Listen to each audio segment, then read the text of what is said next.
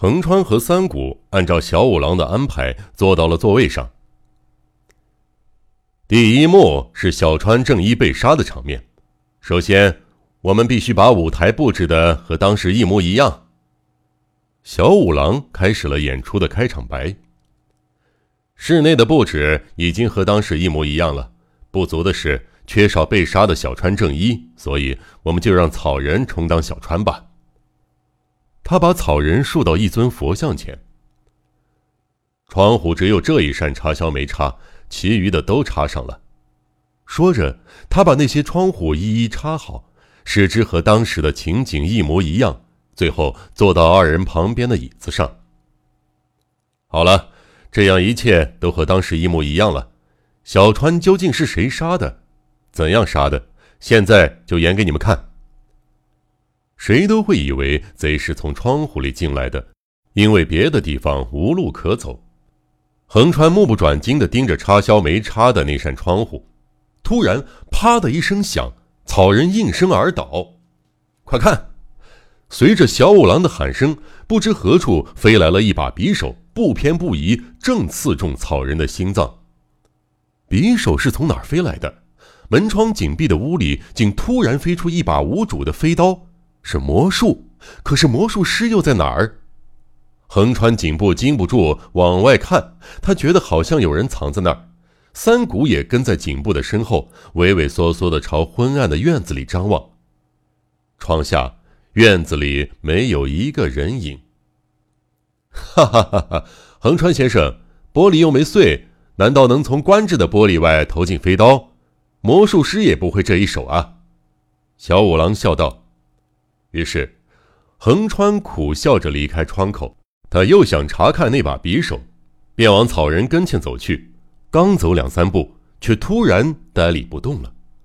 难道是做梦，或者刚才是幻觉？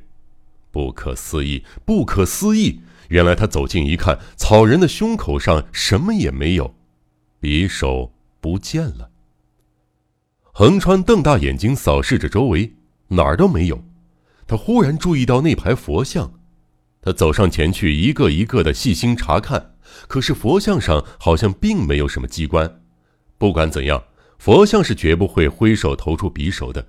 那些佛像浑身全是木雕的，还有一尊是金属佛像。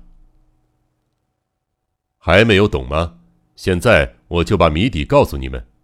齐藤和学仆发现小川的尸体的时候，屋子里是这般情景。小川胸口流着血，倒在地上，凶器到处都找不到。小五郎继续说道：“凶手没有踪影，凶器也不见了，而小川正一流着血倒在地上，是谁杀的？怎么杀的？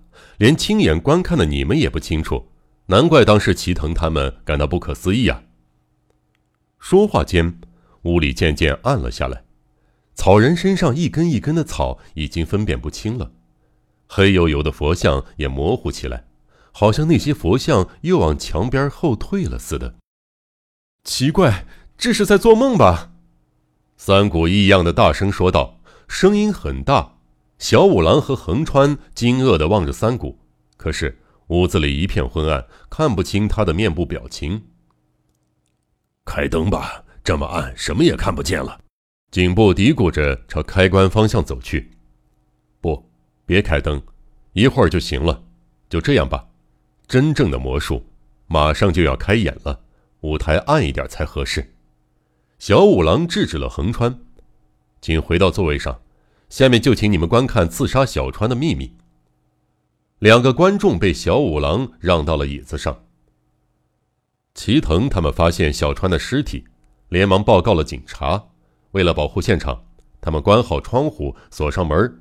一起离开了书房，小五郎一边说，一边关上刚才颈部打开的窗户，插上插销，检查一下关好的书房门，拔出钥匙装进口袋里。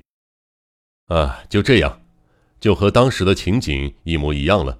他们离开这间房子大约三十分钟，期间，屋子里发生了一件不可能的事儿，到处都没有进出口的房间，小川的尸体却失踪了。啊，横川先生，我头一次涉足这一案件，就是那天呢。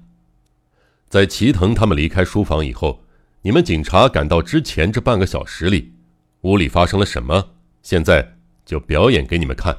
小五郎又开始解说。小五郎就要表演了。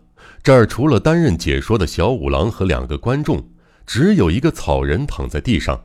谁来表演呢？观众们感到一阵狐疑，使劲睁大眼睛瞅着越来越暗的屋子。昏暗的房间里，怀表的秒针滴答作响，屋里是一片沉寂。忽然，横川觉得屋子里什么地方有动静，不禁抽了一口冷气。有人，有人，真有人！一个全身乌黑、身材矮小的畸形怪物，顺着对面的墙壁，稀稀疏疏的下来了。一个从头到脚浑身乌黑的怪物，像个黑蜘蛛一样，从天花板上贴着墙壁下来了。朝他下来的地方定睛一看，一块方块拼成的天花板角上有个黑油油的洞口，洞里掉下一根细绳子。身材矮小的怪物吊着绳子，踩在一尊佛像的肩上，不声不响地落到地板上。小怪物的脸上蒙着一块黑布，只露出两只眼睛，看不出是什么人。不用说，这是小五郎事先安排好的演员之一。这情景使两位观众看的是目瞪口呆。小怪物蹲在地上的草人旁边，好像是在检查草人是否真的死了。少时，知道他没气儿了，便一下子把草人夹在腋下。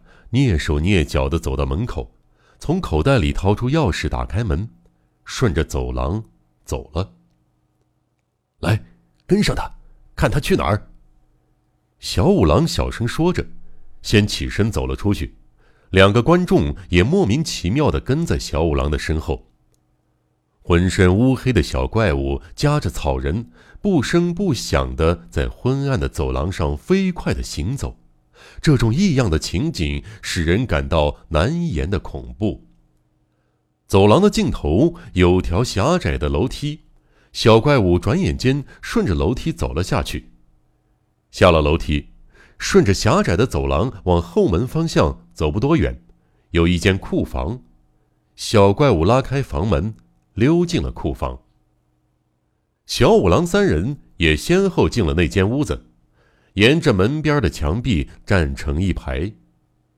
房门敞着，黄昏的薄暮透进屋里，屋里勉强能够看清人影。啊，又是这间库房。听众们可能还记得吧？几天以前，蚊子和茂藏身的地洞就在这间库房的地板下边。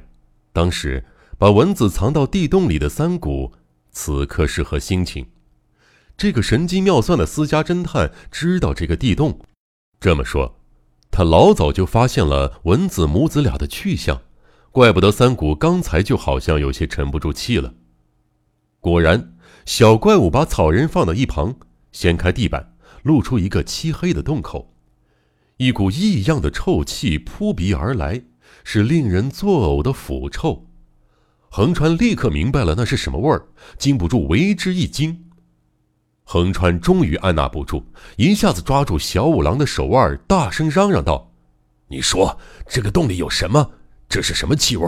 你知道的吧？你说呀，到底是什么？”嘘。小五郎镇定的把手指压在嘴边，嘘了一声：“不要打断我的顺序，稍等一会儿，三十分钟以内，全部的秘密都让你知道。”警部仍然坚持要到地洞里查看，恰好这当口，那个小怪物把地板上的草人抱过来，扔进了地洞，然后盖好地板，检查一下有没有失落的东西，又无声无息地回到二楼的书房。当然，观众们也尾随其回到了书房里。先进书房的小怪物在观众们进屋后，便反锁上门。将屋里细心的查看了一番，又踩着佛像，攀着绳子，像蜘蛛一样爬上了天花板，而后照原样盖好天花板的洞口。第一幕到此结束。哈哈，小五郎说着，打开了墙壁上的电灯开关，屋里豁然明亮起来。第一幕，这么说，还有第二幕？